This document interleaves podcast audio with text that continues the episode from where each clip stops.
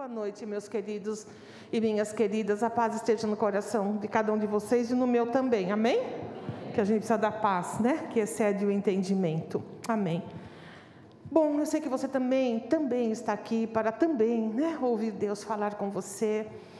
E eu acho que o grande desafio da gente que tem a, é, a incumbência, né, o mistério de pregar a palavra é saber que quantas orações não foram colocadas diante de Deus nessa semana por cada um de nós para que hoje Deus pudesse falar com a gente.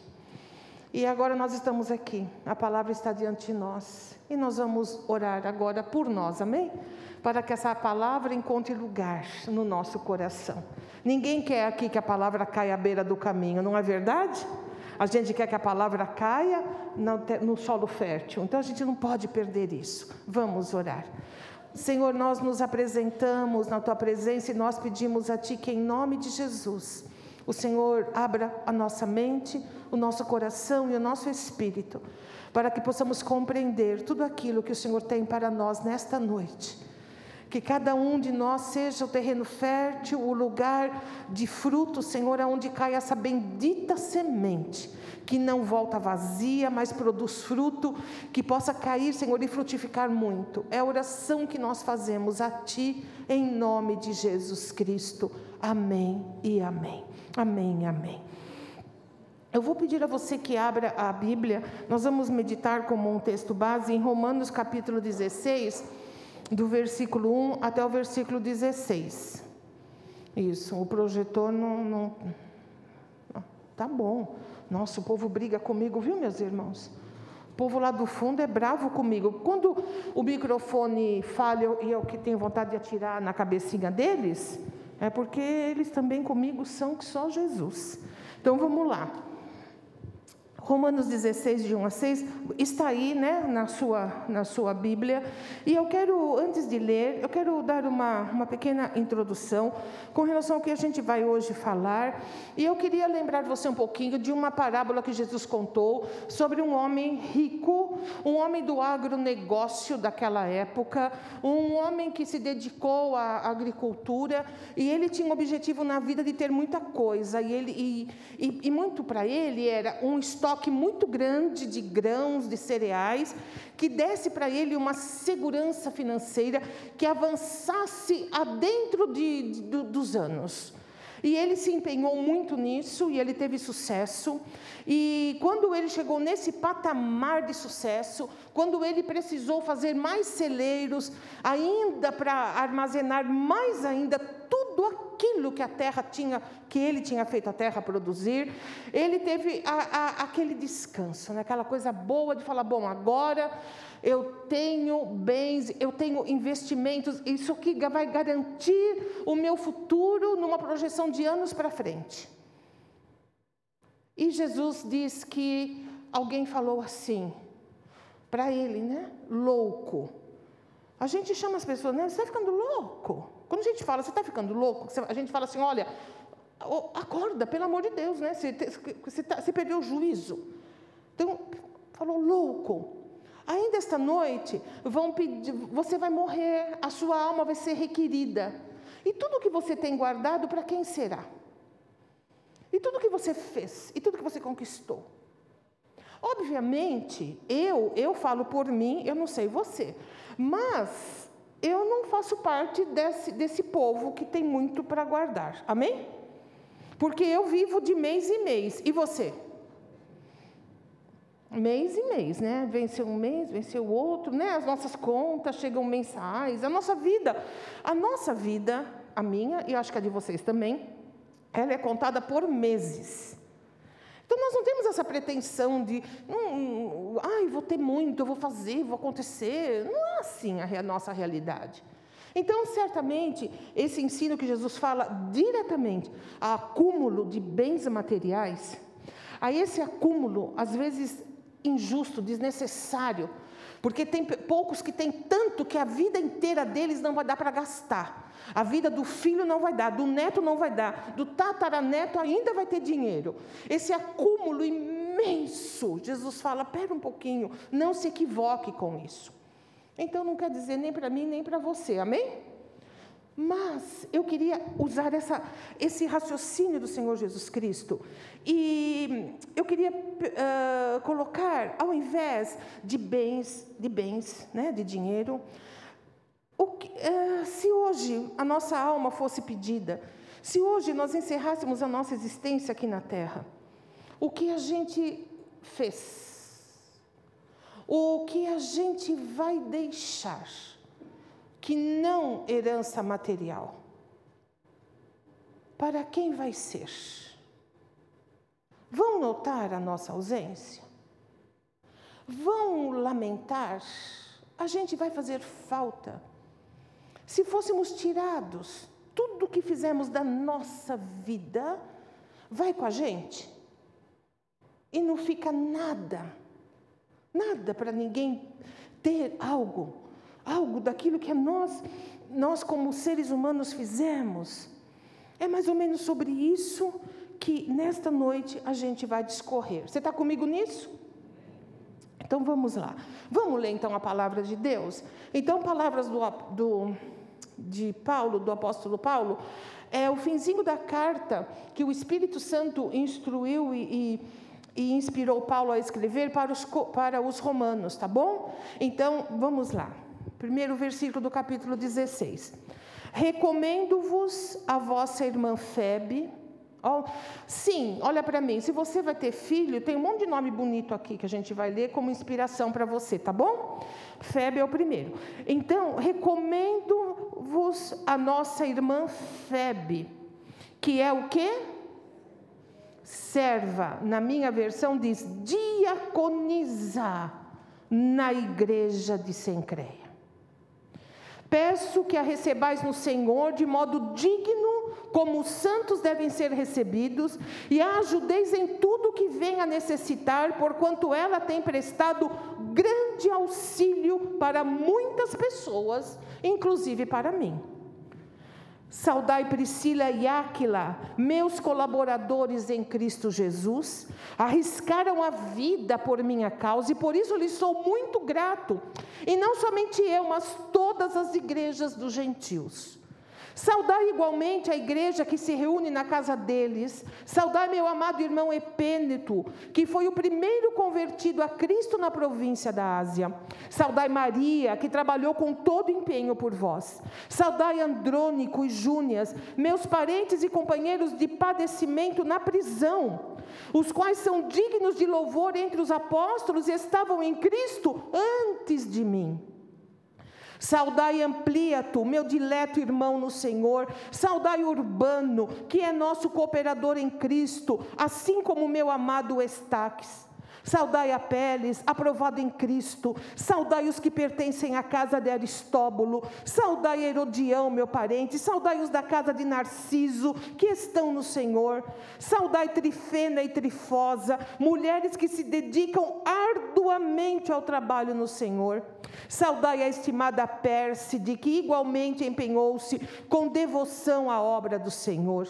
Saudai Rufo, eleito no Senhor, e sua mãe, que tem sido mãe para mim também.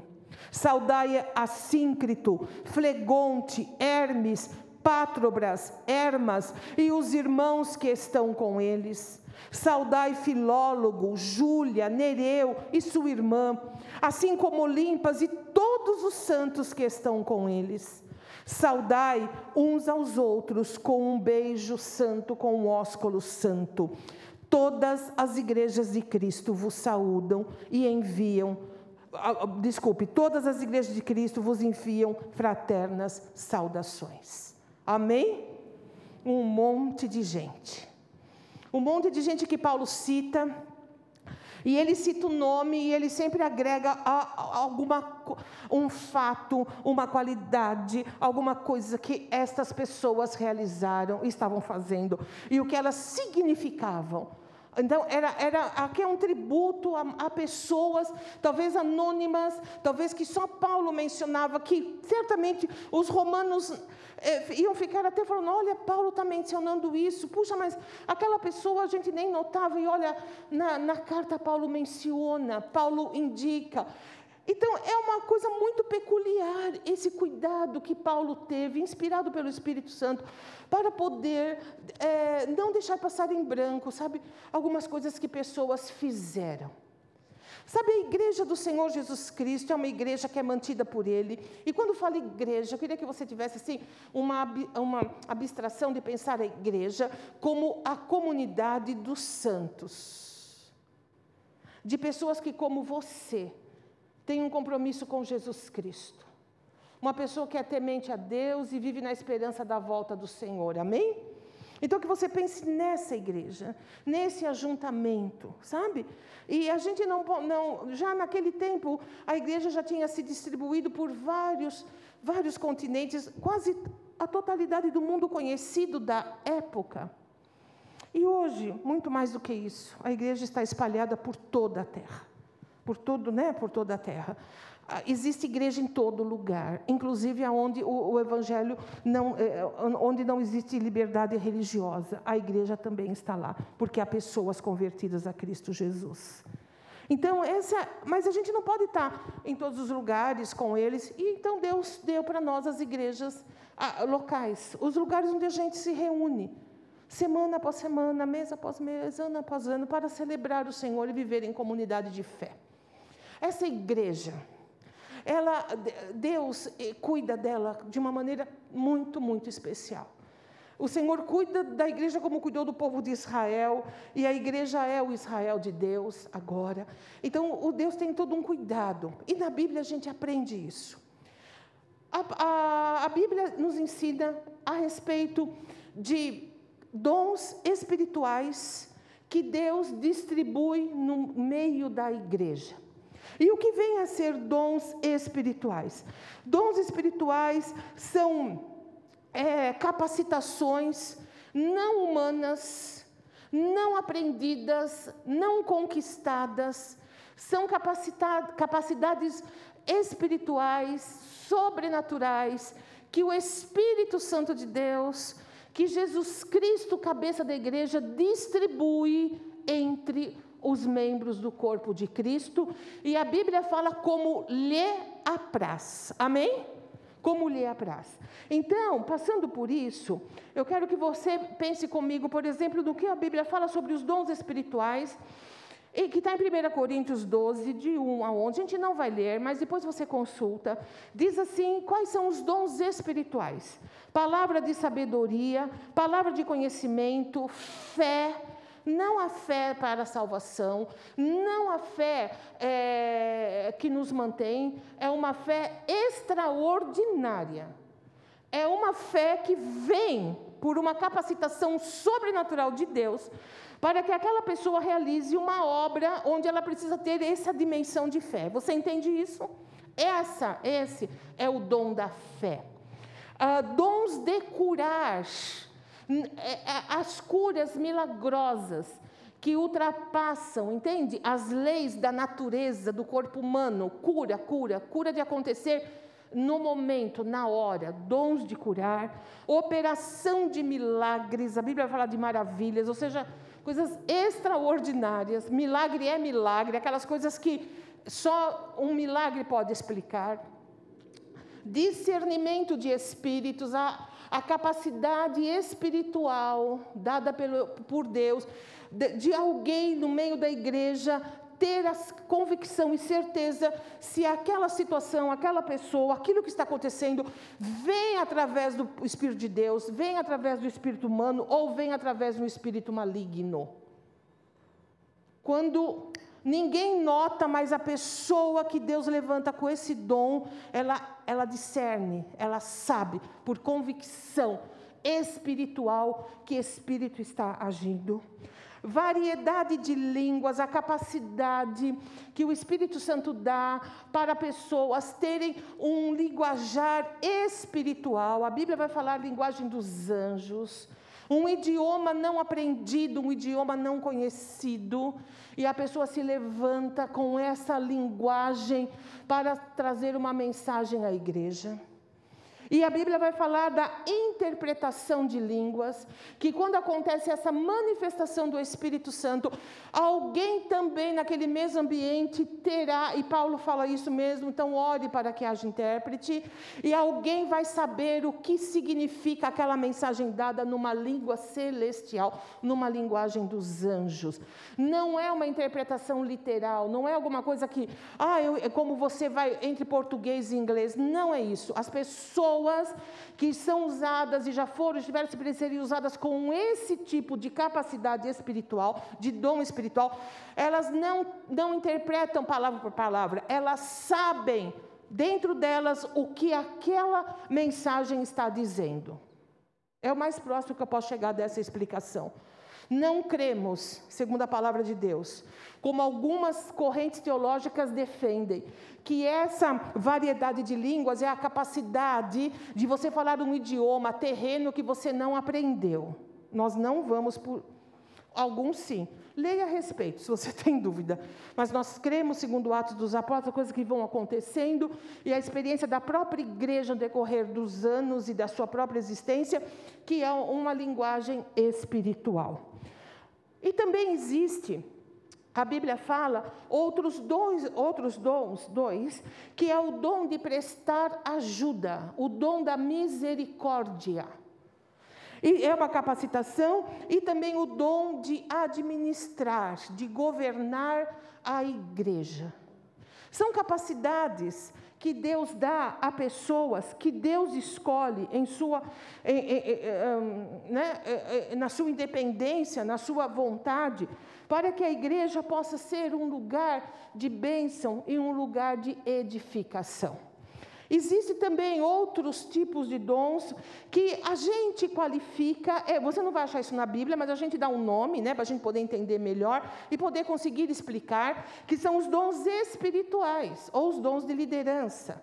E a Bíblia vai falar em, em Efésios capítulo 4, versículo 11: assim diz a Bíblia, o Senhor designou alguns para apóstolos, apóstolo, segundo a Bíblia, é toda aquela aquela pessoa chamada por Deus para levar o evangelho aonde nunca ninguém levou.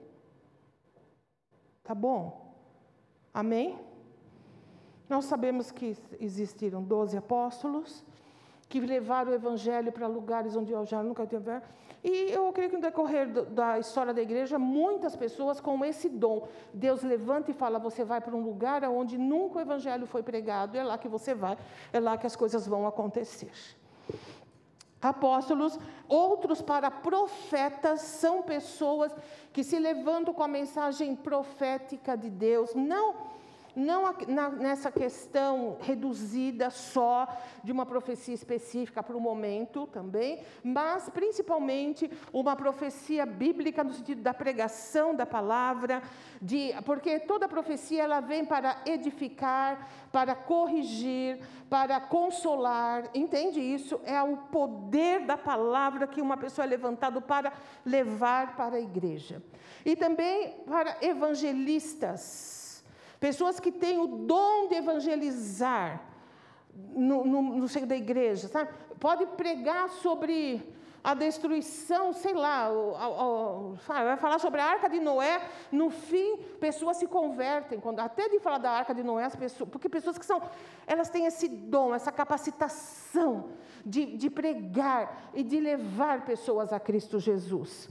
Aí vai falar de pastores, né? Ou deu também uns para pastores. Então são pessoas chamadas por Deus para cuidar, para levar, para, para amparar a igreja, estar ali para cuidar da igreja, como um pastor cuida de um rebanho.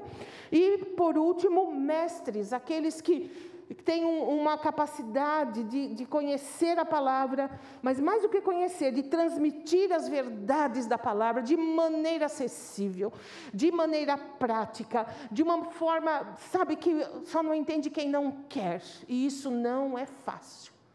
Por isso, tem que ser algo que venha de Deus porque só Deus conhece a igreja e Ele sabe como as coisas se dão. Então, guarda sempre isso, sabe? Quando se fala de dons espirituais, é, um, é uma, capacita, uma capacitação espiritual de Deus que não depende da habilidade humana, amém?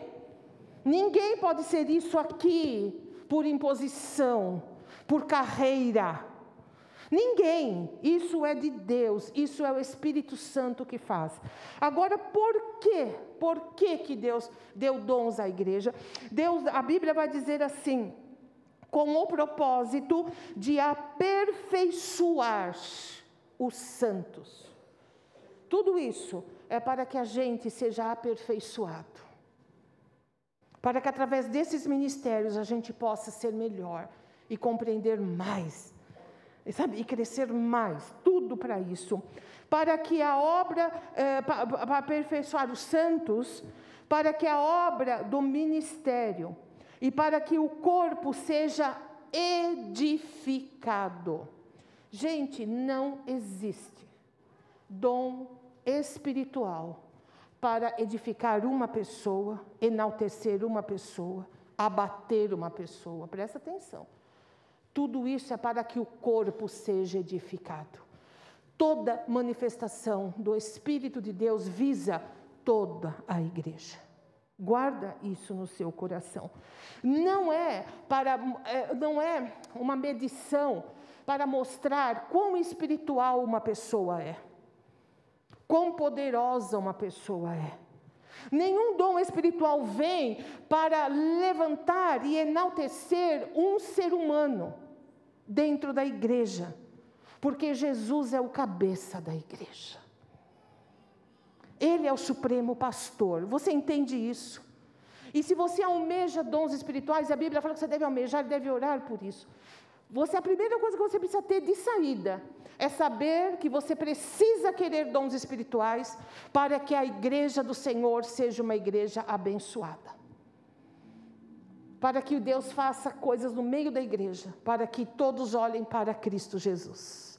E todos saiam do culto dizendo: Hoje Deus me visitou, ou no, no seio da igreja aconteceu algo que mudou a minha vida. Louvado seja Deus. E ninguém nem lembra através de quem foi. Amém? É assim que as coisas são, né? Então a gente tem que guardar isso. E para que o corpo seja edificado, uh, não sendo levado de um lado para outro por todo vento de doutrina. Esse é o objetivo dos dons espirituais. Edificar a igreja de forma que todo modismo, que todo, nessa versão que eu uso aqui, fala assim, toda onda teológica, vento de doutrina, que não leve a igreja de um lado para o outro, mas que a gente, como igreja, a gente tenha uma, sabe, um foco e que a gente não, não remova os pilares, que a gente não, não se machuque, que a gente não se desiluda, que a gente não fique, sabe, ai, não sei, agora estou confuso, quer saber de uma coisa? Não. Tudo isso aqui Jesus deixou na igreja, para que a gente não seja levada, levados de um lado para o outro. Amém? Essa é a vontade de Deus para a nossa vida, para a igreja dele na terra. Nós temos que ter essa consciência e nós temos que entender muito bem isso. É fundamental. Amém? Dons espirituais é da competência de quem? Do Senhor. E acabou. Ele usa quem quer, do jeito que quer, da maneira que quer, é com ele. Mas, nem só de dons espirituais vive uma igreja, queria que você entendesse isso. Nem sempre as coisas é, nem se move só através. Existe também habilidades humanas que cada um de nós tem, que todo ser humano tem, que pode ser um, um aditivo e um elemento de grande edificação na igreja, no corpo de Cristo na vizinhança, na sociedade, na nossa família. Porque o que é habilidade humana? São capacidades que nós ou nascemos com elas, ou tivemos oportunidade na vida de desenvolver. E eu queria que você pensasse um pouquinho, por exemplo, a respeito do Pelé. Quem, quem ensinou o Pelé a jogar bola? Porque até onde eu sei, ele foi descoberto desde criança, né? Alguém falou: Meu Deus, esse menino é um fenômeno. Diz meu marido que eu não entendo de futebol e nem quero entender. Tem mais essa. Não entendo e não quero. Mas falou que é um fenômeno. Ele, tem, ele tinha né, habilidade com a bola, mas aí meu marido fala, mas não é só isso. Que eu não entendi, mas como é que pode? Não é só.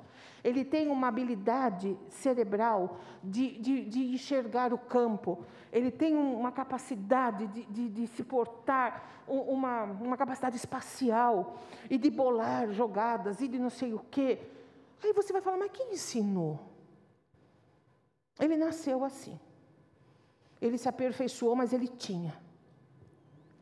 Aí também, se você pensa uh, em, em, em, pessoas que, que não nasceram com habilidade, mas desenvolveram, aproveitaram oportunidades ou tiveram oportunidades, e aprenderam e se tornaram especialistas, mas com uma facilidade muito grande, para as coisas simples da vida.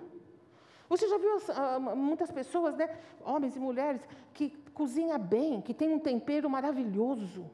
Ô, oh, gente, faz arroz, feijão e ovo frito, e você fala: Meu Deus, como pode? Como pode? Aí, como é que você faz? Ah, não, é normal, eu faço como todo mundo faz. Mentira, não faz.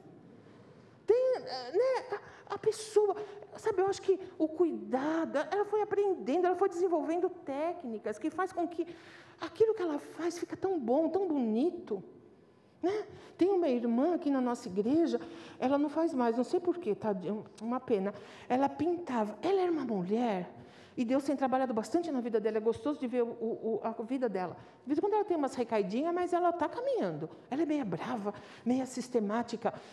E uma pessoa que jamais eu pensaria na minha vida que dela pudesse sair coisas tão delicadas e doces. Ela pinta. Vocês não têm noção da maneira como ela pinta, das coisas que ela faz com as mãos. É uma contradição, muito engraçado. Ela é muito assim, mas quando ela faz. E aquilo é dela, sabe? É ela foi aprendendo, aprendendo e chegou num nível assim muito bom daquilo que ela faz. Habilidades humanas, ou você nasce com elas, ou você desenvolve na sua vida. E eu queria que você pensasse um pouquinho comigo, por exemplo, Pedro. Quando Jesus fala assim, ô oh Pedro, você me ama? Ele fala, eu te amo. Jesus falou assim, apacenta as minhas ovelhas. E por duas, mais duas vezes, Jesus pergunta, sabe bem a história. Quando Jesus está falando isso para ele, Jesus está falando assim, vem ser pastor, porque eu vou te capacitar. Ninguém pode apacentar ovelhas se não tiver o dom dado por Deus para isso. Amém? Todo mundo pode ser pastor? Pode, todo mundo.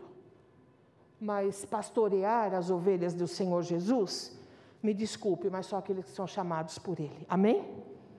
Porque, bom, é uma longa história, mas é isso. Pedro foi isso. Mas você vai ver depois a viúva de Serepta. Lembra daquela viúva que Elias estava morrendo de fome e já tinha secado o córrego e não, as aves não levavam mais comida para ele. E Deus falou assim para ele: oh, Elias, levanta e vai para Serepta, porque eu determinei que uma viúva te sustente. E ele foi. Só que eu não sei se você já parou para pensar que Serepta era um lugar é, pagão. Não era uma terra onde Deus era reconhecido como Deus. Essa mulher não tinha temor de Deus nenhum, porque ela era de um povo completamente idólatra, mas Deus falou, vai lá, e ele fala com ela. Ele chega e fala, pede água, como era comum, ele era um forasteiro. Ela falou, vou pegar. E na ida, aí depois ele fala para ela, mais uma coisinha, traz alguma coisa para eu comer? Ela fala, olha, meu senhor, é o seguinte, uma fome que não, não é que ela era pobre, ninguém tinha o que comer, sabe? A coisa estava muito ruim. Estava tudo muito escasseando, escasseando, escasseando. E ela fala assim para ele: Bom, eu tenho um pouco de farinha, um pouco de azeite, eu vim pegar graveto, por isso que eu estou aqui. Eu vou voltar, eu vou fazer uma, a última refeição da minha vida. Eu vou dividir com meu filho e nós vamos morrer. E ele falou: Não, então faz um pouquinho para mim. Do que você tem, faz um pouco. E ele fala para ela: Porque não vai te faltar nem a, nem a farinha e nem o azeite. Não é nada espiritual. Não foi como para Pedro. Tem nada a ver. Era da vida, era da materialidade das coisas. Ele falou de vida, o que você tem. E não é que ela dividiu, que coisa interessante. E não é nada, sabe, sobrenatural, mas que diferença fez essa atitude na vida dela e na vida do profeta? E olha que a gente está falando dela aqui hoje. E quanto dessa ação dela, é, é, é, essas vertentes que saem dessa ação dela, quanto é ensinado com relação a isso, através dessa atitude dela, que não foi nenhuma atitude espiritual. Ela só serviu com aquilo que ela tinha e aquilo que ela era.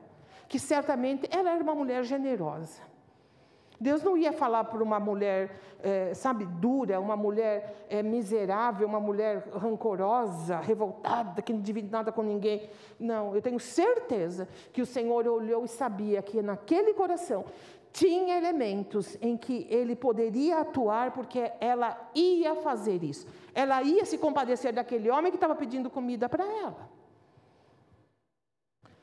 E o que dizer das mulheres que sustentaram Jesus em seu ministério? A Bíblia é clara em dizer isso. Muitas mulheres casadas com homens bem-sucedidos da época bancavam o ministério de Jesus e seus discípulos com dinheiro. A Bíblia fala com suas posses. Não tem, não tem nada menos espiritual do que dinheiro. Você concorda comigo? Mas essas mulheres fizeram muita, muita diferença. Então, são exemplos para a gente entender o que é do, do espírito e o que é da alçada humana.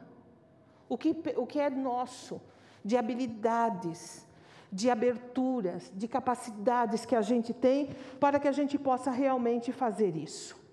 E eu disse para você que nem só de dons espirituais vive a igreja, e te provei através de dois elementos, pelo menos, da, da viúva e da mulher, e você, a gente vai percebendo isso. Mas eu quero contar um caso para vocês, porque nós, como, como cristãos, às vezes a gente confunde as coisas. A gente faz um, uma, uma, uma separação muito grande, sabe? Do santo e do profano. O que é espiritual é espiritual, o que não é, é do outro lado. E a gente eh, reduz isso a, a mas não é assim. A igreja não é isso. A igreja não é só as coisas do Espírito. A igreja é o ajuntamento dos santos. E quando nós estamos fazendo parte do corpo, a gente não é robô, a gente não é desalmado, a, nossa personalidade não é aniquilada, a gente não é zerado.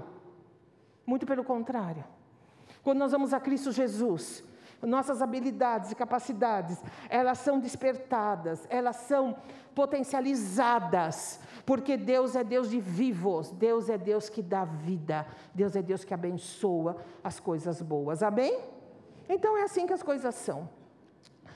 Uma vez, faz um, algumas décadas, eu escutei um, um depoimento de, de, um homem que ele foi o, o fundador da Igreja Brasil para Cristo. O nome dele era Manuel de Melo, missionário Manuel de Melo. Para dizer dele, ele era no mínimo um homem ousado, no mínimo. Ele tinha sangue nos olhos. Ele era um homem determinado, ele era um homem valente. E ele era usado, sabe, com dons espirituais. E ele fazia reuniões, ele, ele fazia reuniões assim muito expressivas no interior de todo o Brasil. E às vezes a cidade que ele era uma cidade pequena, não tinha hotel. E ele contou isso porque eu ouvi dele no, no programa de rádio. Ele falou que uma, uma família uh, hospedou, porque daquela cidade não tinha hotel. Uma família que tinha condição, uma família que tinha bens materiais e, e deu certo conforto para ele. Ele ficou num quarto sozinho, num quarto de hóspede, prepararam tudo bem e tal. Ele pregou à noite, ele estava muito cansado. Não sei se você sabe, pregar cansa e não é pouco. E cansa muito. E, e aí ele vai para casa, tudo. Aí foram todos dormir. Tudo bem.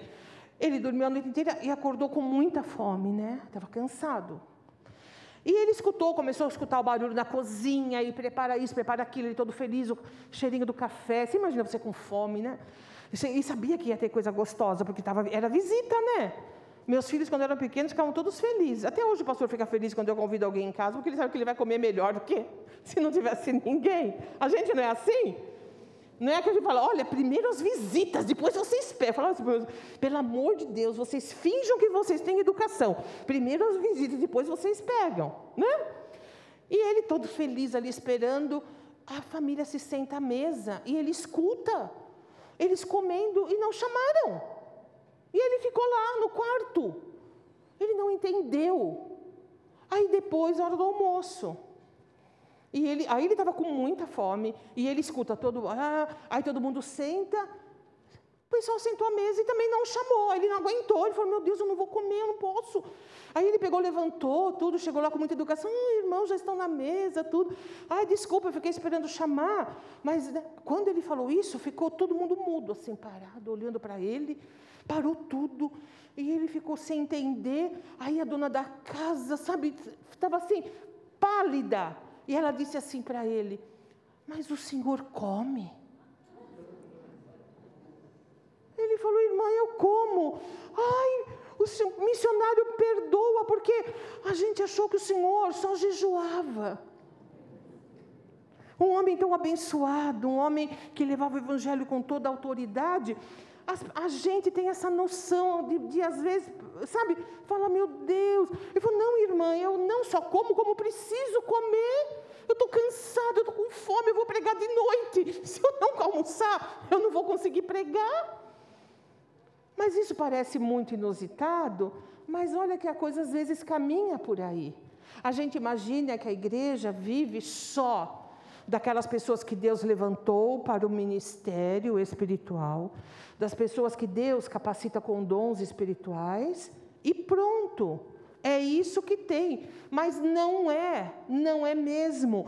Nós temos meios de, de entender que Deus nos criou com habilidades humanas, que Deus é, deu para nós capacidades, ou nascemos, ou nós desenvolvemos isso, para que tudo isso possa ser aplicável na nossa vida para que a gente não morra com tudo isso guardado dentro de nós, restrito, para que a gente não viva com conta-gotas das nossas habilidades, com conta-gotas da nossa capacidade, para que a gente não seja mesquinho ou avarento, para que a gente não guarde aquilo que Deus graciosamente contemplou a humanidade. Porque habilidade, meus queridos, o, a, o, o ser humano recebe. A Bíblia fala que Deus nos criou a sua imagem e a sua semelhança. Há vestígios de Deus na humanidade. E você entende isso? Há vestígios dele em cada ser humano que habita a face da terra. Mas a questão é: o que é que a gente faz com isso? A gente se conscientiza das nossas habilidades, porque nós também temos aquela questão de dizer assim: olha, eu tenho muitos defeitos. Eu, eu, eu, e a gente, às vezes, é tão conduzido a, a, combater o orgulho, a combater o se sentir, que a gente não tem olhos nem para poder ponderar que nem tudo em nós é errado e que a gente não é um lixo, mas que nós temos capacidades que nós temos condição de, de abençoar, de influenciar e de alterar aquilo que nos rodeia.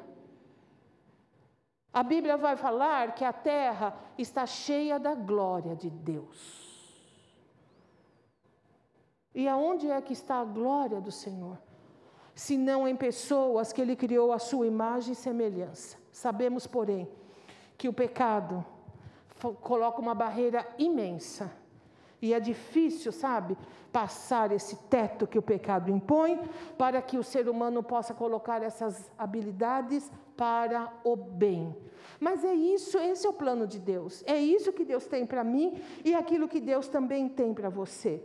Ou seja, essas habilidades em nós é para que a gente possa abençoar pessoas para que a gente possa servir em amor, para que a gente possa, de alguma maneira, sabe, quando a gente morrer, ou quando a gente nem precisa morrer, alguém escrever alguma coisa, mandar um e-mail, falar alguma coisa, falar assim: oh, lembra Fulano de Tal, que realmente tem feito isso, tem feito aquilo. Essa é a pergunta: o que, que vão falar de mim, o que, que vão falar de você? O que, que vão falar de mim além de eu ser brava? Eu não posso ficar só com isso, não é verdade? E o que, que vão falar de você? Que, que nós estamos fazendo com as nossas habilidades? As pessoas conhecem as nossas habilidades? Elas têm recebido benefício através dessas habilidades que a gente tem? A gente tem se doado para os da nossa casa, aqueles que coabitam conosco. A gente tem feito alguma coisa no nosso ambiente de trabalho para aquele colega, aquela colega que está sempre com a gente ali. A gente tem, sabe, na nossa vizinhança, se eu for lá no seu bairro, bater na porta do seu vizinho e falar, ah, você sabe onde mora fulano? Ah, eu sei. Puxa vida, é que eu tô Não, eu te levo lá. Não, não precisa não, eu faço questão. Fulano é gente fina. Fulano é gente boa. Não, vamos lá, eu quero levar você até lá. Entende? O que será que nós estamos construindo? Se essa noite perderem a nossa vida, o que a gente vai deixar? Nós já concordamos que não vamos deixar dinheiro, amém? Mas vamos deixar o quê? Não é? Nós temos habilidades e nós temos alguma coisa que nós temos que pensar, como que nós podemos dar conta disso. Sabe por quê? Porque eu tenho certeza que Jesus, quando falou a parábola dos talentos, e talentos ali era dinheiro, ele estava dizendo exatamente esse princípio. Ele dá, e ele espera que a gente faça o quê com o que ele dá? Multiplique, que a gente use.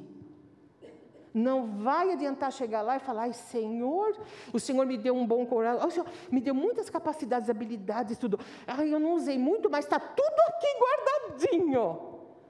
Aí você vai chegar no céu e eu também, a gente vai olhar e vai falar, e agora? Ninguém precisa. Tudo é perfeito, tudo é lindo, tudo é maravilhoso. Ninguém chora, ninguém tem dor, ninguém tem necessidade, ninguém precisa de eu fazer alguma coisa que eu sei fazer. É, aí Deus vai falar: então, era por isso que você tinha que ter usado lá na hora certa, no momento certo. Queridos, nós vamos passar. Você está me ouvindo? Se Jesus não voltar, nós vamos passar outra geração vai nos substituir. Em sua ordem, vai nos substituir. Agora é o tempo e a oportunidade. Ou é agora, ou não vai ser. E nós não podemos armazenar aquilo que de Deus nós temos recebido. A Bíblia fala que Deus preparou já as boas obras para que nós andássemos nelas. Tudo está pronto, gente, tudo está pronto. E lembra, não é espiritual. Você não precisa ter dom espiritual para você colocar as suas habilidades. Sabe? Você, você tem algum tipo de habilidade? E o que é que você está fazendo com isso? Ah, pastor, mas tem algumas coisas que me preocupam um pouquinho. Tenho vergonha, sabe? O que, que vão pensar de mim? Eu vou falar para o irmão, para meu parente, ele vai me interpretar mal. Vai querer achar que eu estou querendo fazer as coisas. Não sei o Sim, se você chegar para o seu vizinho, um exemplo hipotético, e falar assim: pelo amor de Deus, esse muro está caindo. Você está pondo em risco a sua família. Você é um irresponsável. Ai, eu vou dar um jeito aqui, porque é óbvio que esse vizinho vai falar assim: ó, vai cuidar da sua vida. Da minha casa cuido eu. Não é verdade? Ou então, uma mulher, uma, uma irmã, pode chegar para no nosso universo feminino, no sentido: nossa, mas você faz uma comida muito ruim. Eu vou na sua casa te ensinar como é que faz, porque Deus me lê. Você vai falar o quê para ela? Fala, minha filha, vai procurar sua turma, vai viver sua vida, deixa a minha que eu vivo. A abordagem é tudo, ou não é? Mas se a gente chega e fala assim, Ô oh, vizinho, tudo bem, tudo bem. Olha, eu vi que o seu muro está com uma rachadura. O dia que você quiser. E se tiver nos seus planos, eu posso te dar uma mão, tá? Estou aqui, me chama aí. Entendeu? Aquele vizinho que às vezes não tem recurso, não tem condição, entendeu? Às vezes a irmã tem dificuldade com as panelas, tudo. Você pode chegar com muito amor, com muito respeito, falar: olha, eu apanhei com uma receita, mas eu descobri uns truques tal. E, e falar: se precisar de alguma coisa, estou aqui. Gente, tudo é a abordagem. Tudo é a gente se colocar à disposição. Ter habilidade significa que você pode, eu também, ajudar quem quer ser ajudado. Amém? Fazer as coisas para quem quer ser ajudado. Isso é fundamental para nós. Eu disse pela manhã, eu não posso me esquecer disso, que eu gosto sempre de tocar nesse equilíbrio, que existe o dom de exercer misericórdia. E é o dom de socorro. Esse dom eu não tenho. E não é porque eu não exerço misericórdia, porque eu não socorro, não é isso. Por que, que eu sei que eu não tenho esse dom? Porque se eu vejo uma coisa assim, uma necessidade, uma coisa, eu fico desesperada eu me sinto na responsabilidade de. E eu tenho que dar um jeito, mas tem coisa que não dá jeito, eu fico, é um peso, é um desespero, eu entro num ciclo de culpa e um monte de coisa. Como que eu descobri? Conhecendo pessoas que têm o dom do socorro e o dom da misericórdia. Essas pessoas, quando têm o dom, elas sabem quem ajudar e como ajudar. elas sabem dizer não, elas ponderam, e elas vão com segurança, e elas agem, e tudo dá certo, e fazem em paz, e não é peso nenhum. Olha que coisa interessante. Às vezes a gente tenta ser o que não é. Então é tudo dentro da capacidade e da habilidade de cada um. Um recebeu um talento, outro recebeu dois, outro recebeu cinco, não é assim? E a gente precisa se achar nisso para que, faz, para que as nossas habilidades não sejam para nós também uma armadilha na mão de pessoas aproveitadoras. Você entende o que eu estou querendo dizer? E que a gente possa fazer com amor. Posso fazer, não me é pesado. Sei fazer, tenho tempo, não me custa. Não me custa. Ah, mas ninguém me ajuda, eu vou ajudar? É assim mesmo. Ninguém te ajuda, mas você vai ajudar. Porque a gente tem Cristo na vida, não é verdade? e a gente caminha com o Senhor. Então, é importante que a gente entenda essas coisas e pense isso. Bom, eu quero terminar dizendo, voltar, desculpe. A gente tem às vezes vergonha. Ai, não vou falar. Ai, não vão pensar mal de mim. Ai, e se eu for mal interpretado? Ai, se achar que eu quero me, me, me destacar? Ai, não. Imagina, as pessoas fazem muito melhor do que eu. Quem sou eu? Imagina, deixa lá fazer. Tudo isso, tudo isso é astúcia do diabo, de Satanás, para neutralizar na raiz a nossa capacidade de poder usar as nossas habilidades para as boas obras que Deus preparou para nós antes mesmo da fundação de todas as coisas. Quando vier pensamentos assim, você ignore. Você não dê, sabe, você não, não, se, não se por eles, não. A vontade de Deus é que você use, use muito aquilo que Ele tem dado a você. É aquilo que Ele deu a você. Amém? Então guarda isso no seu coração. Às vezes também é falta de vontade mesmo. A gente não quer. E você pode não querer, sabia? Você pode ter sua vidinha. Você pode entrar no seu emprego, sair, você pode ir na casa de um parente, sentar, não abrir a boca, entrar na sua casa, fechar sua porta, só importa ali, tal, tá bom para mim, tá bom. Vem na igreja, senta, a bênção final é dada, já fica lá. Não estou falando de vocês que estão no fundo, por favor. Mas já de vez em quando escolhe já ali, porque é ali que ninguém vai falar comigo. Né? Já vou, já desço, já sai correndo. Você pode. É seu estilo de vida, é sua vida. E você faz com ela aquilo que você quer fazer. Mas hoje, hoje, nós estamos ouvindo de que não, não é para ser assim, sabe? Que Deus tem outra proposta de vida para nós. Para que a gente não, depois não tenha um arrependimento que não tem jeito, não tem conserto, não dá mais para mudar. Não é verdade? E a gente pode fazer.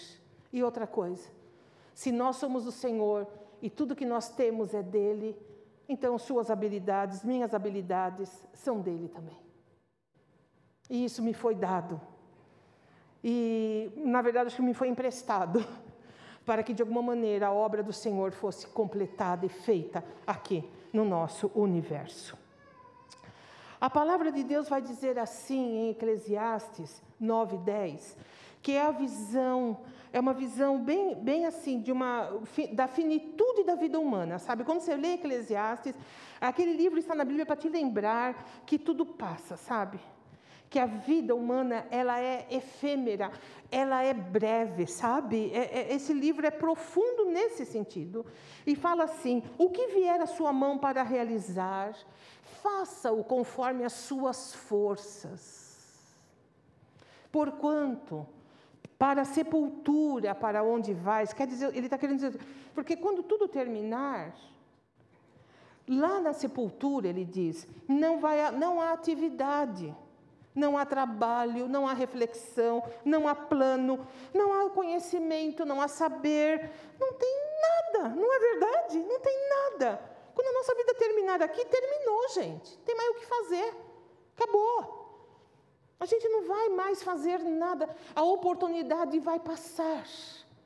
E a gente não vai, né? Não vai fazer. Vai ficar os relatos de pessoas que nós, de um jeito ou de outro, marcamos a vida, seja pelas boas obras ou seja pela omissão, não é? Pela omissão. Sabe aquele, aquele, aquele, aquela despedida que ninguém tem o que falar da pessoa? Ai, gente, pelo amor, eu tenho medo disso ninguém tem o que falar. Ai, vamos terminar logo. Não é porque querem terminar, é porque não tem o que falar, não tem o que fazer. Então termina logo, né? Não, pelo amor de Deus. Sabe, teve uma mulher no, no, no livro de Atos, chamava Dorcas. E ela, ela morreu, sabe? Morreu. E todo mundo ficou numa comoção, numa comoção de desespero. Aí os apóstolos chegaram lá e ela foi ressuscitada. Eles chegaram lá e as mulheres chorando e todo mundo desesperado. E, e olha só, as pessoas pegavam as roupas, as viúvas, as roupas que Dorcas fazia para elas e mostrava e falava: Olha, ela é uma pessoa tão boa, ela fazia roupa para a gente. A gente é muito pobre, viúva, não pode trabalhar, mas ela fazia roupa. E foi uma comoção a ponto de buscarem os apóstolos. E eles oraram e Dorcas ressuscitou nada espiritual. Não fazia fogo cair do céu, não tinha revelações, essas coisas que a gente está acostumado hoje né, na, na, na igreja contemporânea, que dá tanto valor a isso. No entanto, pessoas choravam amargamente, por, sabe, de uma pessoa que serviu a elas e marcou a vida delas. E quando a gente marca a vida de alguém, a pessoa nem que ela não queira, a tendência dela é imitar a gente. Você entende? É copiar, porque foi tão bom para mim, eu vou fazer. E essa coisa vai se multiplicando. Esse é o plano de Deus para nós como igreja. E o apóstolo Paulo, ele em Coríntios, e eu quero terminar com isso, ele diz assim: Portanto, meus amados irmãos, permanecei firmes e que absolutamente nada vos abale. Dedicai-vos dia após dia à obra do Senhor, plenamente conscientes de que no Senhor todo o vosso trabalho jamais será improdutivo. Amém? Onde você estiver, porque para nós a obra do Senhor, ela, ela é, eu vou falar em duas questões. Ela é abrangente na vida de um cristão, de um discípulo, discípula do Senhor. A obra de Deus está aqui, como está no seu trabalho, na sua casa, na rua onde você anda. A obra de Deus, ela não é uma obra limitada, sabe, em horário e em lugar. A obra do Senhor, ela percorre a terra. Amém? Ela percorre a terra. Esteja consciente disso. Esteja pronto para isso. Porque a quem dá, mais se lhe dará. E a chance de, de, de, você ser melhor, de você crescer, de você. É, é dando, é, é, é, se esvaziando, no, no sentido de, de se doar, para Deus poder encher mais. O segundo ponto, e agora eu quero ter assim, uns cinco minutinhos de falar isso com relação à nossa igreja, à nossa comunidade de fé. Quando eu falo igreja, falo a igreja a qual eu faço parte, né? E eu quero dar uma dica para vocês. Pastor Joel odeia, olha a palavra, odeia. Quando alguém vai falar com ele e fala assim, ai, ah, porque eu sou da sua igreja, esse homem sobe a serra. Para a pessoa ele fica assim, mas ele por dentro fica muito bravo. Não fale isso, tá bom? Você entendeu? Sabe por quê? Quando a gente pensa em vocês, a gente pensa em vocês como a comunidade de fé que a gente faz parte.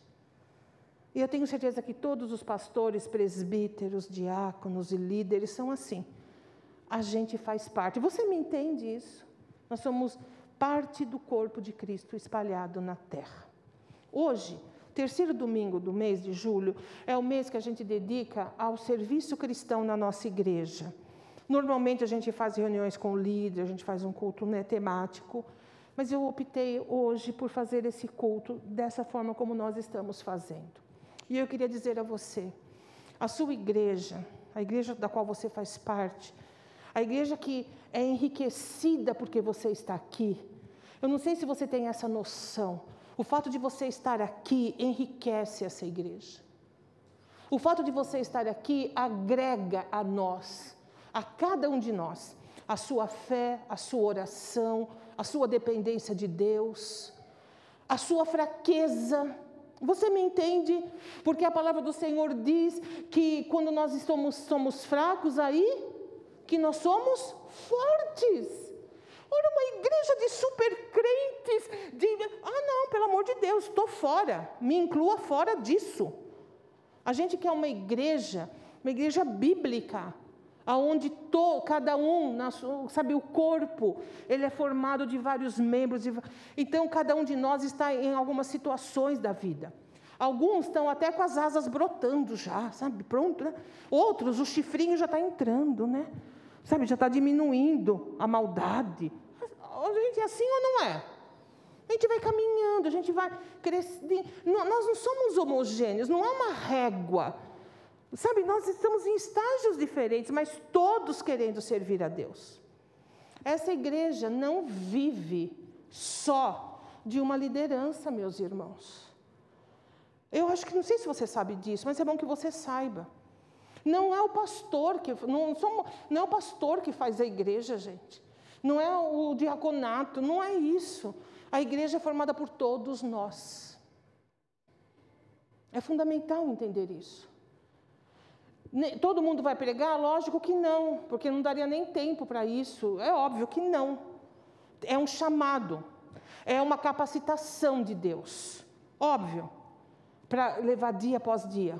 Sim, é, nem todo mundo vai fazer a, a, as coisas que, ai, que a gente julga ser espirituais. Mas, gente, igreja precisa de muito mais que isso. Precisa do conjunto das nossas habilidades, das nossas capacidades. Você já parou para pensar que tudo que gira aqui depende de habilidade de pessoas? Nossas crianças estão onde estão agora, não para livrar a gente da, delas ou para ter, os pais terem sossego, não é isso. Porque seu filho é sua responsabilidade, amém? E se você não sabe controlar seu filho em ambientes assim, você teria que lidar com isso. As crianças estão onde estão para poder aprender e ter contato com a palavra de uma maneira mais palatável para elas, que elas compreendam. Agora, as pessoas que estão lá, elas estão se doando. Elas estão tendo um trabalho. E é um trabalho de habilidade, sabe? Ah, mas são professores? Não, não tem quase ninguém da área da educação. São pessoas que se dispõem, são abertas a aprender, têm boa vontade, estão lá. O diaconato, por exemplo, estão aqui, dia após dia, servindo. Entende? Para o grupo de homens, tem o grupo das mulheres, tem os adolescentes que se reúnem aqui. Gente, isso não acontece automaticamente. Não é assim. É fruto do trabalho, é fruto de dedicação, é fruto de colaboração de pessoas que fazem por amor, porque ninguém é remunerado. Esse pessoal que canta aqui, que é tão lindo e maravilhoso, eles põem esse fone no ouvido, eles pouco escutam a igreja, é certo isso, não é? Eles não têm esse som de, de cânticos, eles estão ali, as meninas que cantam, elas ficam, é um negócio faz assim, tá, tá, tá, tá, no ouvido delas todo o tempo, marcando o tempo da música. Se eu quero falar com quem está liderando aqui, a pessoa tem que tirar o fone para poder me ouvir, porque eles têm que estar centrados na música, não sei o quê. Eles têm, acho que 10%, se tiver, de um momento de adoração como nós temos aqui. Gente, eles estão aqui fazendo o quê? Não é tão fácil assim. Não é como a gente imagina. E eu quero dizer para você uma coisa: essa igreja precisa de você precisa, sabe, que você pergunte: eu posso servir? Para o, o, os nossos presbíteros, eu posso ajudar em alguma coisa? Vá falar com o líder do departamento infantil. Olha, eu não sei muito, mas eu posso ficar ali. O que existe algo que eu possa servir? Pergunte, sabe? E se no momento não tiver, você está ali no radar e você se prontificou a fazer alguma coisa, a marcar a sua vida e a vida de outras pessoas. E quando alguém te perguntar, nossa, você não tem nenhum ministério, você fala assim: ah, não tenho, mas com as minhas habilidades eu sirvo o lugar onde Deus me colocou. Eu estou ali, eu estou disponível. Eu não sei, mas eu posso aprender. Eu não tenho, é, eu, tenho, eu sou tímido. Onde mais a gente pode aprender se não aqui? que é um lugar de acolhimento, é um lugar onde você pode errar. Olha, pensa que maravilha. Sempre que a gente tem reuniões e a gente vai implantar alguma coisa, eu sempre digo para quem trabalha comigo ou quem está: não se preocupe, faça. Se não der certo, a gente volta para trás. Nós não temos o compromisso de acertar. Nós temos o compromisso de fazer o nosso melhor e aprender como é que a demanda da igreja vai caminhando. Aqui é o lugar onde a gente pode começar a ter uma visão, sabe, do que é que Deus tem para nós para que quando chegar o grande dia, o seu grande dia, o meu grande dia, de a gente se encontrar com o Senhor, a gente possa falar: Ô oh, Senhor, muito obrigado. Eu, eu, eu, eu, pelo menos, alguma coisa eu realizei, com medo, com timidez, com dificuldade, mas quando chegou a, necessidade da, da, da, da, da tua casa, bateu na minha porta, eu não fechei a minha porta. Eu não disse, ah, eu tenho que casar, tenho que me preparar. Ah, eu comprei uma terra, eu tenho que dar um jeito. Ah, meu pai morreu. Lembra aquela parábola de Jesus? Você vai falar, Senhor, eu abri a porta da minha vida e eu usei de habilidades para poder contribuir para o bem. É o bem da igreja, é o bem das vidas. Tudo o que se faz numa igreja se faz pensando em pessoas. A obra de Deus, ela não se dá para se fazer monumentos humanos, mas para edificar vidas como a minha e como a sua. Amém? E eu quero aproveitar mais um pouquinho. Posso continuar um pouquinho só? Amém? Não vou continuar, ninguém falou nada. Então, quero dizer assim: olha. Nós temos uma igreja, e o nosso ideal de igreja, de reino de Deus, é uma igreja que acolha, entendeu? Que todo mundo aqui possa ter a, a, a certeza de que é um espaço que a gente pode rir e pode chorar. E a gente vai acertar e a gente vai errar. Mas aqui todos nós somos em Cristo Jesus uma família. E nós temos na nossa família pelo menos quatro crianças com necessidades especiais. Nós temos, se eu não estou enganada, eu posso estar, tá? Para menos, não para mais. Nós temos três crianças autistas e temos uma criança com síndrome de Down. Como igreja, nós temos dois caminhos. Ou nós vamos pegar essas, esses pais, essas crianças, e dizer para eles assim: olha, a gente vai colocar um alto-falante ali numa salinha, você vem e fica com seu filho lá, para não incomodar a gente. Ou nós vamos agir de outra forma. Nós vamos nos doar. E nós vamos alargar os nossos corações e as nossas habilidades para dar suporte para essas famílias que vêm cultuar a Deus junto com a gente na mesma casa. Entende o que eu estou querendo dizer? Se você se incomoda com o barulho, você tem duas possibilidades.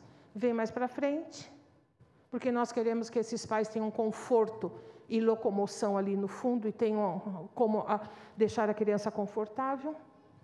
Ou você diga assim: não, eu vou ficar aqui, faz parte da minha vida. Deus colocou aqui eu e essa, essa família, e eu estou aqui para aquilo que precisarem. E a gente está junto nisso. Nós vamos ter que decidir isso, meus irmãos. Nós vamos ter que usar nossas habilidades. Ou nós seremos como as famílias antigamente, por conta até de uma sociedade punitiva, uma sociedade injusta, quando se tinha uma pessoa com necessidade especial, se trancava dentro de casa e não podia sair. E se chegava a visita, escondia. Não, meus queridos. Deus não, nunca nos chamou para isso. Nunca nos chamou. Domingo passado, eu já tinha isso no meu coração há muito tempo falar para vocês, mas eu não, não achava um, um, um campo, um, uma palavra que conseguisse entrar. Domingo passado eu cheguei aqui cedo na igreja e eu fui falar com as irmãs da cozinha. E elas estão aí, sabem disso. E tinha uma mãe com uma, um menino, uns três anos, mas ele estava, meu Deus, aos berros, aos gritos, o negócio estava pegando fogo lá. E a mãe, numa situação difícil, eu entrei para cumprimentar as irmãs, que eu sempre cumprimento elas de manhã e tal. E eu saí, quando eu saí ali no hall, ela não estava mais, ela tinha ido para o berçário, e, e, e, e lá o negócio estava daquele jeito. E eu peguei e falei, bom, eu vou sair. Eu estava saindo, mas me deu uma coisa. Eu falei, Sandra Zaleski, você é uma mulher. Você é uma mãe. Você não pode dar as costas para essa mãe. eu me coloquei no lugar dela, sabe? Eu falei, meu Deus, eu não posso fazer isso. E eu voltei e fui lá. Quando eu cheguei lá, gente, o menino ficou pior ainda. Eu mais incomodei do que ajudei, né? Foi uma coisa. Eu tentei falar com ele, mas não deu eu pus a mão no ombro dela falei: Eu estou aqui. Você fique calma. Se você precisar de qualquer coisa, eu, você me procura. Eu estou aqui pelas imediações. E eu saí. E eu fiquei no corredor do berçário, estendi minhas mãos e orei. Falei, Senhor, em nome de Jesus, põe a paz. Orei, orei. Meus irmãos, ele não parou de gritar, minha oração não foi respondida. Adoraria falar, eu estendi minhas mãos e o menino. Mentira, não falou nada disso. O menino começou a continuar gritando. Mas eu fiz a minha parte, amém? Eu orei, pedi de todo o meu coração. Senhor, ela veio na igreja. Senhor, ela está aqui tentando controlar uma situação difícil. Senhor, ajuda, ajuda, põe a tua paz nele. Amém. E vim para o culto, e culto que segue. Então, aí eu desci lá para cumprimentar vocês, né, pela manhã, tal, desci, fiquei ali. Quando eu vejo, ela está indo com ele. Ele estava tão felizinho, calmo. Ela conseguiu participar de parte do culto. E ela estava tão abençoada e feliz. E eu louvei o nome do Senhor. Mas mais do que isso, depois eu voltei para a cozinha e falei: minhas queridas, quando vocês verem isso, não fiquem tímidas. Cheguem perto e digam: você não está sozinha. Nós estamos aqui. O que é que você precisa? Se precisar, nós estamos aqui. Algumas décadas da minha vida atrás, o pastor Caio era adolescente e ele foi participar de um, de um retiro, de um, de um. Como é que fala? Até esqueci, acampamento, da igreja onde nós dois nos convertemos. E eu fui buscá-lo. E era um sítio, tinha um grupo não muito grande de pessoas. E estava lá, não sei o quê, era o almoço final e piscina e tal, uma festa tal. E tinha um casal, hoje, é, um casal, e eles tinham uma filha, e ela teve paralisia cerebral na hora do nascimento. Ela tinha oito anos e ela era um bebê. Grande, assim, ela tinha oito anos de tamanho, mas ela era um bebê de oito anos. Ela não falava, ela não, ela só interagia com os olhos com os pais, os pais sabiam exatamente o que ela queria com os olhos. ela, ela usava fralda, usava, assim, ela tinha um carrinho grandão assim. Os pais, graças a Deus, tinham recursos financeiros para prover ela de tudo que ela precisasse. E os pais estavam lá participando daquele momento. Mas eu, e eu lá também junto, tá, não sei o quê. Daqui a pouco a mãe é, foi para um canto assim, sabe? E o pai estava um pouquinho ali, olhando o carrinho e tal. Mas aí eu comecei a perceber. Uma pessoa passava, secava a boquinha dela. Ia lá na bolsa, pegava, secava. Outro vinha, olhava o pezinho, arrumava o pé. Outro veio, eu, aí eu falei, meu Deus, falou assim, ai, tem a papinha dela, tá na hora da papinha? Falou para a mãe, eu falei, ai, daqui a pouco, ah tá, eu queria dar, se você quer deixar, eu dou a papinha. Todo mundo sabia quem ela era, conhecia e cuidava. Meus queridos, isso marcou a minha vida num nível que vocês não têm noção. Vocês não têm noção. E aquela menina fazia parte da igreja. E os pais tinham acolhimento. Esse é o plano de Deus para a igreja. Você me entende? Não importa. Não importa a dificuldade. Não importa com, com nós estamos aqui juntos, porque Deus nos colocou juntos. E nós temos essa dívida de amor com cada membro desta casa. Não espere ser servido ou servida. Sirva você. Amém? Comece por você. Cumprimente, se relacione Seja gentil, comece, não se importe. Se ah, eu entro e saio ninguém me cumprimenta, então você está errado. Cumprimente você. Faça por onde. Ampare, ajude. Nem só o diaconato. Ah, eu, não é não. Tem alguém com dificuldade de descer a rampa? Chega junto, pega na mão, ajuda, pergunta. Ai, alguém está perdido, não sabe onde é? Leve essa pessoa. Se doe, se doe. Aproveite a oportunidade. Esse é o propósito da nossa casa e da nossa igreja. Você está comigo nisso? Você está comigo nisso? É assim que nós caminhamos, é assim que somos igreja. E eu tenho certeza que Deus vai nos abençoar. Hoje eu quero dizer a você, nós precisamos de você. Pós-pandemia, todas as igrejas ficaram desfalcadas. E não apenas desfalcadas. Isso é mundial, tá bom? Uh, Existem estudos que dizem que, na, no melhor dos cenários, 80% da igreja voltaria, no melhor dos cenários. Nós ainda não temos dimensão do que essa pandemia fez, ou melhor, o que ela revelou. Né?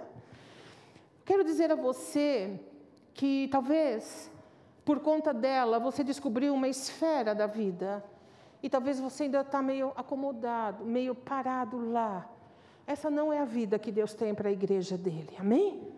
Nem para mim, nem para você, nem para ninguém. O Senhor tem vida e vida em abundância. E daqui a pouco tudo vai passar, é rápido, a vida passa muito rápido. Então, que você possa ser uma pessoa que se doe para si para a sua família, para o seu trabalho, para a igreja a qual você faz parte, para os seus parentes, ou seja, que nas suas habilidades e naquilo que você pode dispor, que você colabore para que a glória do Senhor encha essa terra. Amém? Pessoal do louvor, vamos, gente. Já deviam estar aqui, né, Anderson? Vamos. Eu falei para o pessoal da manhã que de manhã o microfone falhou. E eu me portei muito bem, não foi, Rafael? Dignamente, assim, cheia, cheia de equilíbrio. Aí não sei, aí depois também eles demoraram do mesmo jeito para vir aqui. Eu falei, gente, o meu domínio próprio tem um limite, é, assim, diário, né? Passou disso, eu já vou ficando meio estressadinha. Para brincar um pouquinho e para dizer como é bom estar numa casa onde a gente sabe que a gente pode ser a gente mesmo, não é verdade? E a gente pode se doar. E agora você vai ficar de pé em nome de Jesus. Nós vamos encerrar. E a gente podia fazer uma oração, alguma coisa, mas nós vamos orar sim, cantando. E eu quero que esse cântico seja a sua oração, a minha oração. E que a gente realmente, com isso em mente, sabe? Com a nossa vida sendo entregue para nós, como um investimento de Deus, o que é que a gente quer que essa vida faça? Ou que decisões nós vamos tomar hoje? Como é que nós vamos sair daqui hoje, da casa de Deus? Como é que a gente vai para a nossa segunda-feira? Amém? Então a gente vai cantar de todo o nosso coração. Você conhece esse canto que pode acompanhar e nós vamos orar cantando esse cântico ao Senhor. Amém.